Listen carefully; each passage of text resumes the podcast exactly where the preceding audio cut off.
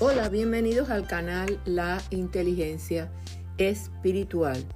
Y continuamos con los estudios bíblicos de esta nueva temporada que le hemos llamado Instruirnos en la verdad, donde estudiaremos las epístolas de Pablo. Para este estudio he realizado una revisión sistemática sintetizando las evidencias disponibles en estudios primarios y el libro la inteligencia espiritual de mi autoría, Biblias en diferentes versiones, Biblias de estudio, diccionarios y enciclopedias bíblicas que me han permitido sintetizar y realizar los estudios bíblicos con la ayuda del Espíritu Santo que hace clara la verdad de la revelación escrita. Y hoy seguiremos reflexionando en esta porción de la Biblia en Colosenses 1 del 9 al 14. Por lo cual también nosotros, desde el día que lo oímos, no cesamos de orar por vosotros y de pedir que seáis llenos del conocimiento de su voluntad en toda sabiduría e inteligencia espiritual, para que andéis como es digno del Señor, agradándole en todo, llevando fruto en toda buena obra y creciendo en el conocimiento de Dios, fortalecidos con todo poder, conforme a la potencia de su gloria, para toda paciencia y longanimidad, con gozo, dando gracias al Padre, que nos hizo aptos para participar de la herencia de los santos en luz, el cual nos ha librado de la potestad de las tinieblas y trasladado al reino de su amado Hijo, en quien tenemos redención por su sangre, el perdón de pecados. Colosenses 1 del 9 al 14. Desde el punto de vista cristiano, toda conducta que es positiva, que es buena, está relacionada con la verdad revelada, Deben existir fundamentos bíblicos que precedan y sustenten nuestras acciones o las demandas para las mismas. Toda la conducta espiritual debe ser asumida y evaluada con base en fundamentos establecidos en la palabra de Dios. La Biblia es un libro de principios y leyes y por eso es importante conocer, entender y aprender estos fundamentos porque es solo en respuesta al conocimiento de esos fundamentos que podemos conducirnos según la voluntad de Dios. El conocimiento pleno de la palabra del Señor, ministrada en nuestros corazones, cobrando vida en nosotros a través del Espíritu Santo, nos permite transitar de una vida mundana a una vida espiritual. Pero primero hay que conocer y sobre la base del conocimiento seremos sabios sabiduría y entendimiento se añaden. Sabiduría es extraer principios y fundamentos bíblicos, entenderlos para aplicarlos en nuestra vida. Entonces, el conocimiento implica saber la palabra de Dios, o sea, entender los principios y fundamentos de la palabra, para saber hacer la voluntad de Dios y saber ser un buen siervo de Jesucristo, o sea, un cristiano piadoso. Crecemos por el conocimiento de Dios. El conocimiento de Dios, su verdad, su voluntad y sus principios son la clave del crecimiento, o sea, de la madurez espiritual. De su plenitud todos hemos recibido gracia sobre, gracia pues la ley fue dada por medio de Moisés, mientras que la gracia y la verdad nos han llegado por medio de Jesucristo. Juan, primera de Juan, del 15 al 17. Por tanto, la verdad es un atributo de la naturaleza de Dios, porque Dios es la fuente, el creador, el origen del conocimiento de la verdad. Toda la verdad se origina y se deriva de Él. La palabra de Dios expresada en la Biblia es una verdad eterna, para ser obedecida, que transforme nuestras vidas si su valor es universal y es eterno.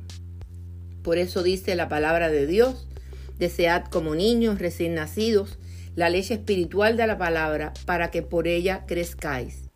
¿Qué nos hace crecer? La palabra de Dios, la verdad de Dios, ese es su sustento y vamos a crecer para ser como Jesucristo. Pero la clave de todo esto es el conocimiento, el alimento, lo que nos nutre. estamos asimilando el conocimiento, traduciéndolo en principios y fundamentos y haciendo una aplicación del principio en la práctica, en nuestra manera de vivir. Solo de esta forma podemos conocer la diferencia entre lo que está saliendo del mundo y la verdad de Dios. Si queremos ser un buen siervo de Jesucristo, debemos estar nutridos de manera continua por las palabras de la fe de la sana doctrina y poder reconocer lo falso de lo verdadero, el error de la verdad, tener la capacidad de separar la verdad divina del error y de la verdad a medias, porque la verdad a media es una mentira. Esto es discernimiento para tomar decisiones de manera inteligente. Por tanto, la inteligencia espiritual va muy ligada a los anteriores aspectos y más estrechamente ligada a la concepción de la moralidad desde una cosmovisión espiritual, a las normas, los principios y leyes morales, y un indicador que establece la diferencia entre el bien y el mal. Debemos concebir un modelo moral, un legislador moral, y ese modelo es Jesucristo como imagen de Dios. Por eso habíamos dicho que en Job 28, 28 encontramos lo siguiente, he aquí que el temor del Señor es la sabiduría y apartarse del mal es la inteligencia. De esta forma, transitamos del conocimiento a la sabiduría y al entendimiento espiritual para actuar y tomar decisiones en nuestras vidas, no por azar, sino por discernimiento. Entonces nos apartaremos del mal y en esto radica la esencia de la inteligencia espiritual, tema que estaremos abordando posteriormente con más profundidad. El discernimiento, por tanto, es la capacidad de separar la verdad divina del error y la verdad a medias.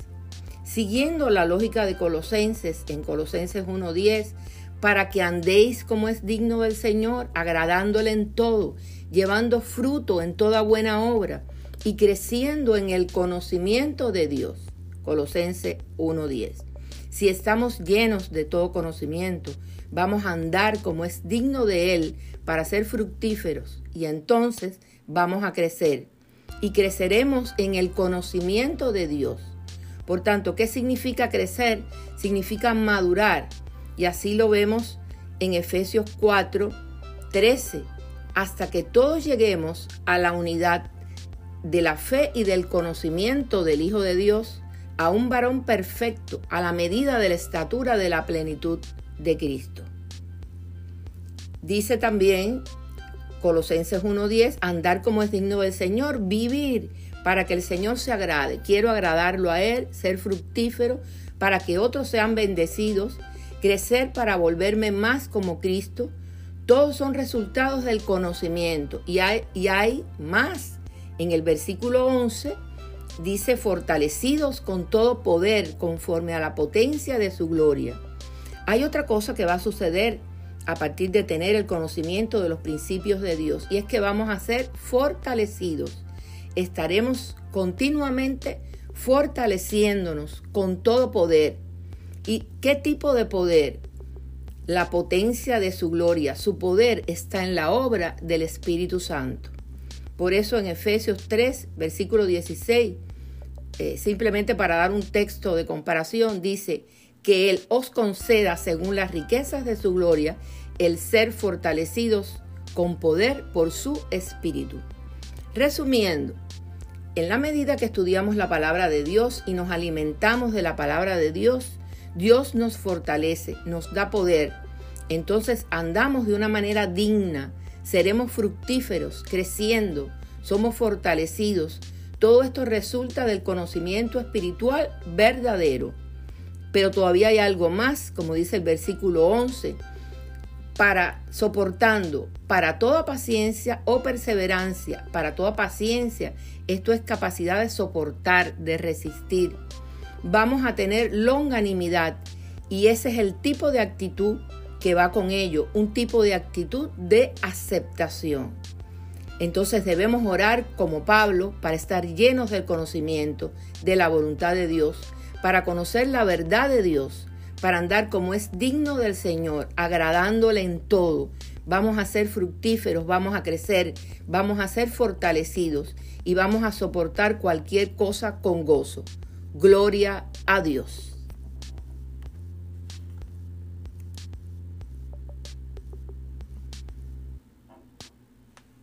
hasta que todos lleguemos a la unidad de la fe y del conocimiento del Hijo de Dios, a un varón perfecto, a la medida de la estatura de la plenitud de Cristo.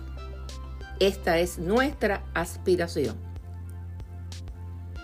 Y como siempre te quiero hacer la cordial invitación que si aún no conoces al Señor o has perdido el primer amor, es decir, que ya no tienes el fervor y el apasionado compromiso de antes, porque apareció la rutina y la costumbre ha sustituido el amor intenso hacia el Señor, por lo que necesitas de una reflexión sobre tu vida cristiana para rescatar el deleite de su primer encuentro con Jesús. Y les invito a que hagan conmigo esta oración escritural. Dice la palabra de Dios, y al que a mí viene no les rechazo. Juan 6:37. También dice la palabra de Dios, porque todo el que invoque el nombre del Señor será salvo. Romanos 10:13. Y también dice que si confesaras con tu boca que Jesús es el Señor y creyeres en tu corazón que Dios lo levantó de los muertos, serás salvo.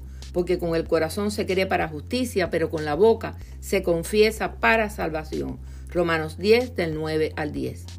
Tras hacer esta oración podemos asumirnos como hijos de Dios, pero siempre te invito a que le entregues tu corazón y tu mente para que sean transformados bajo el divino amor del Señor. Será hasta la próxima vez. Bendiciones de lo alto.